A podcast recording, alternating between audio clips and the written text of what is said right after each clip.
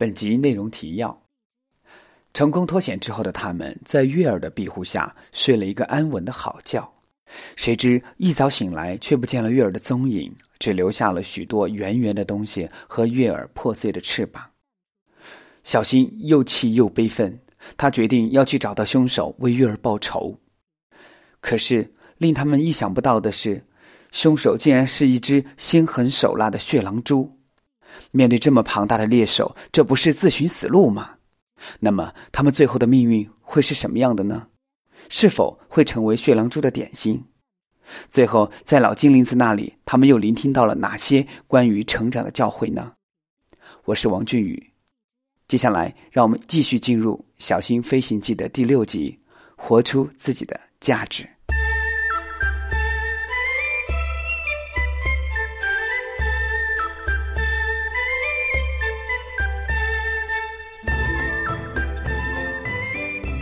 你们这都怎么了？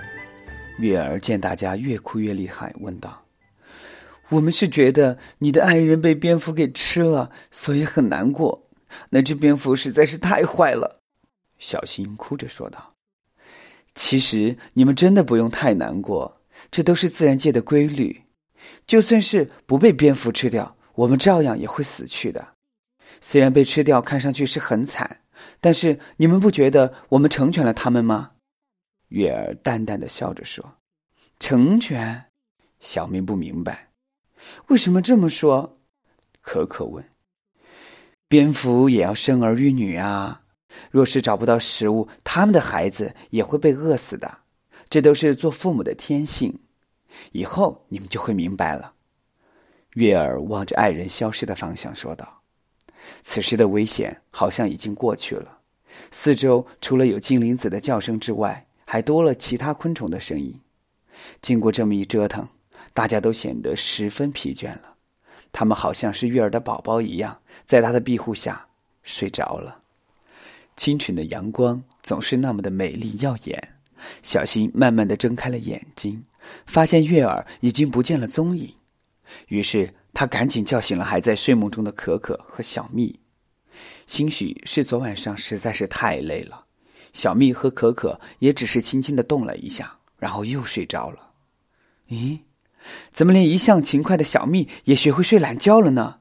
小蜜、可可，快起来了！你们看这是什么？小新大声的喊着。虽然月儿不见了，可却留下了好多圆圆的东西。他们不清楚这些到底是什么，于是想看看周围发生了什么状况。此时。他发现，在距离这些圆东西不远的地方，有几片碎裂的翅膀。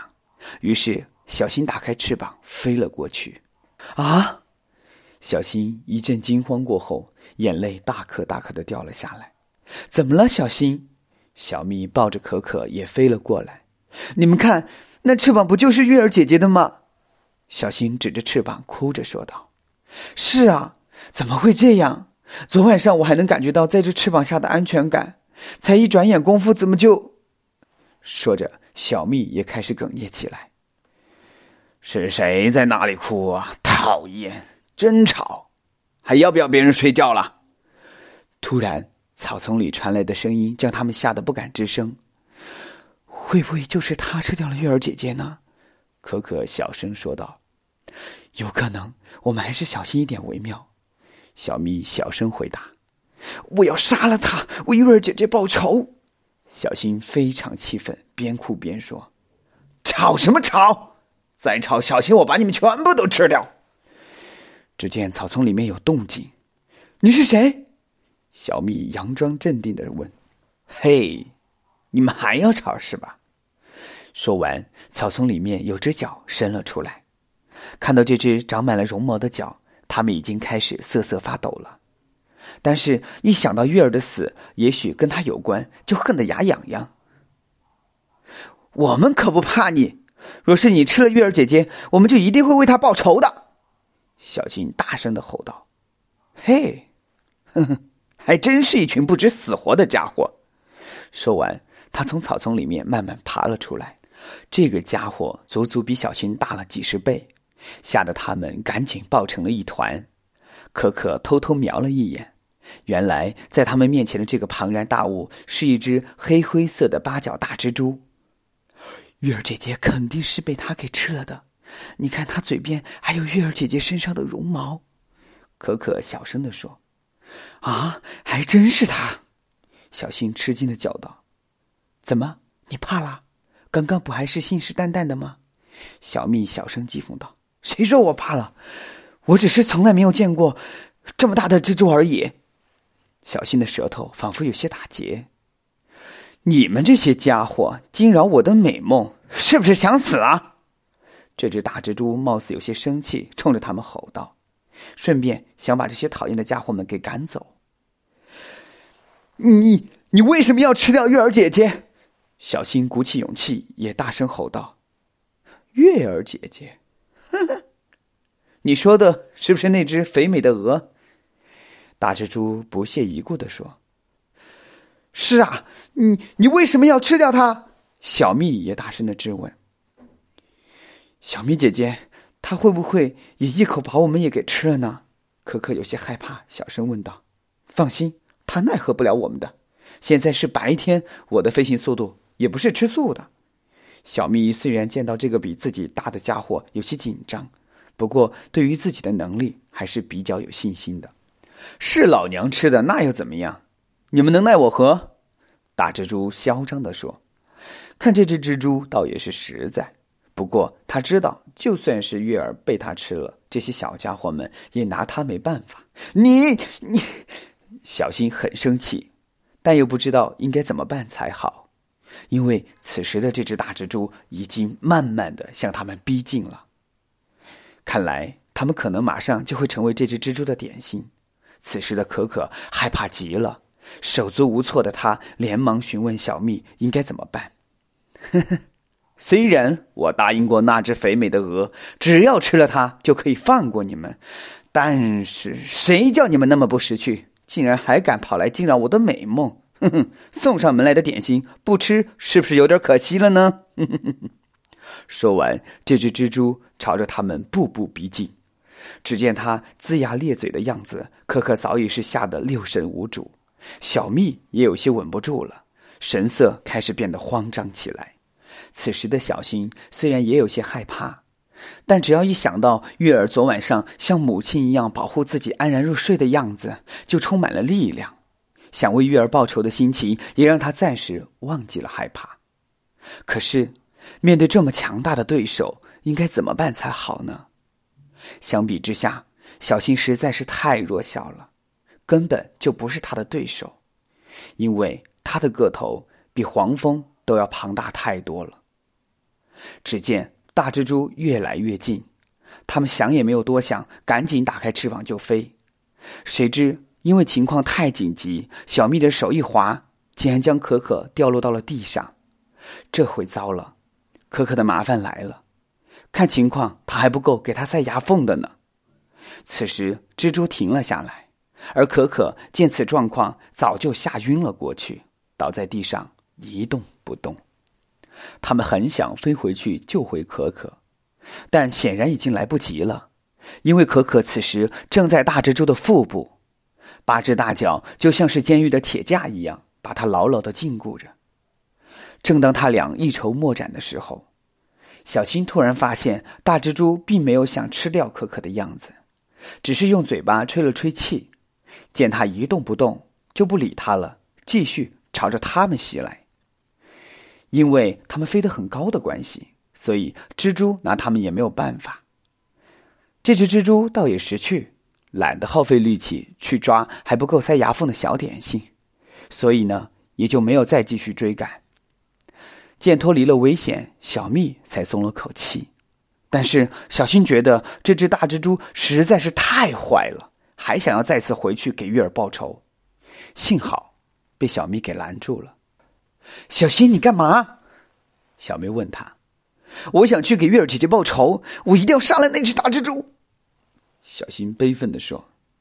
可是我们根本就不是他的对手，不是吗？我们还是先暂时不要下去了，以免再横生枝节。小蜜劝说道。只见蜘蛛慢慢离开之后。他们才小心翼翼的回到原地，抱起可可，飞到了更安全的地方去了。嘿，你们不是昨晚上跟我问路的小家伙们吗？原来是老精灵子。你好啊，精灵子奶奶。小蜜赶紧打招呼。看你们神色慌张，到底发生什么事儿了？你们找到月儿了吗？老精灵子问。找是找到了，可是，小新哭着说道：“哦，我明白了，这只小蚂蚁怎么了？”老精灵子问。他没事，只是吓晕过去了。小米解释道：“你们还没有回答我，为什么你们会如此神色慌张呢？”老精灵子问。是这样的，昨晚我们找到月儿姐姐了，后来她被一只很大的灰黑色蜘蛛给吃掉了。我们想找她理论，可是却差点成为了她的点心。小蜜有些后怕的对老精灵子说道：“你们还真去找她理论了？这可真是胆儿大哦！”老精灵子很惊讶：“是啊，太惊险了！我现在浑身都还有些发抖呢。”要不是我拦着，小新还要冲过去给月儿姐姐报仇呢。小蜜深吸了一口气，庆幸的说道：“你们的确是太大胆了。你们知道他是谁吗？”老精灵子反问道。“不知道。”小新眨眨眼睛说：“他可是我们这一代出了名的杀手——血狼蛛。他一向心狠手辣，凡是落入他手中的都没有活着逃脱的。”得亏现在是白天，要不然啊，你们可就真的成了他的点心了。老精灵子显得很后怕的样子。此时，可可慢慢睁开了眼睛：“我还活着吗？”“ 傻孩子，你还活着呢！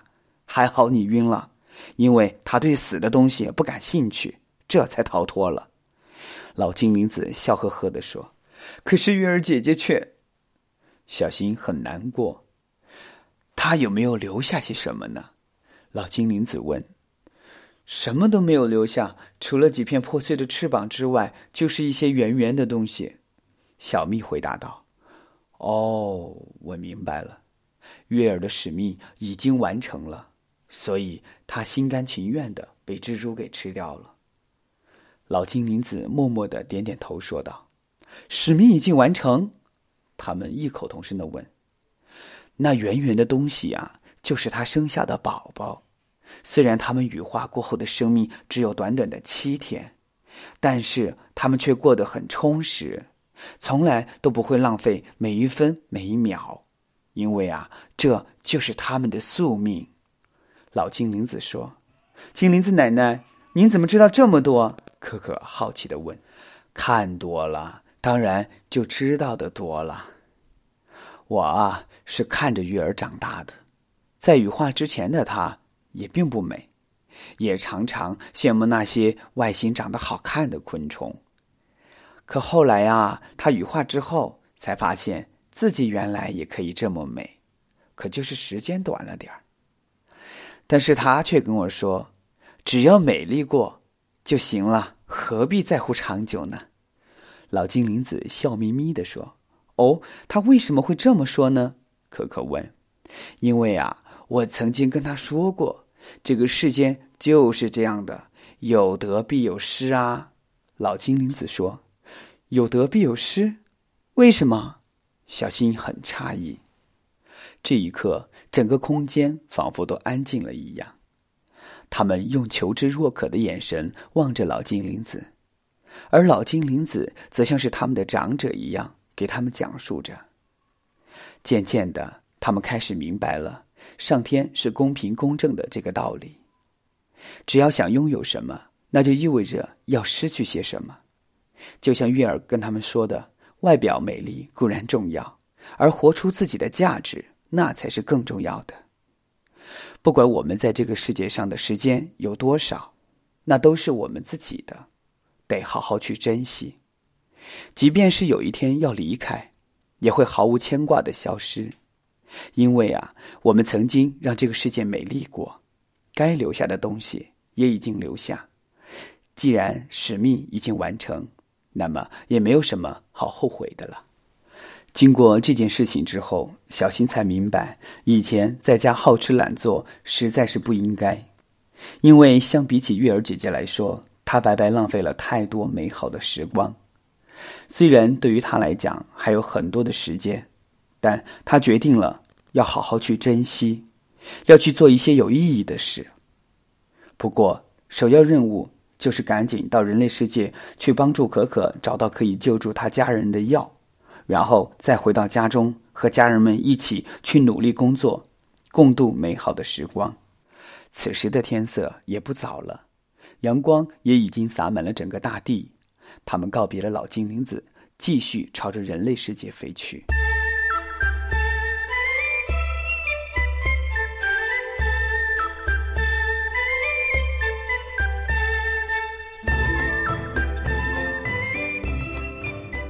本集到此结束，谢谢你的收听，我是王俊宇，希望大家继续关注《小心飞行记》的第七集《被人类抓了》，我们下集再见。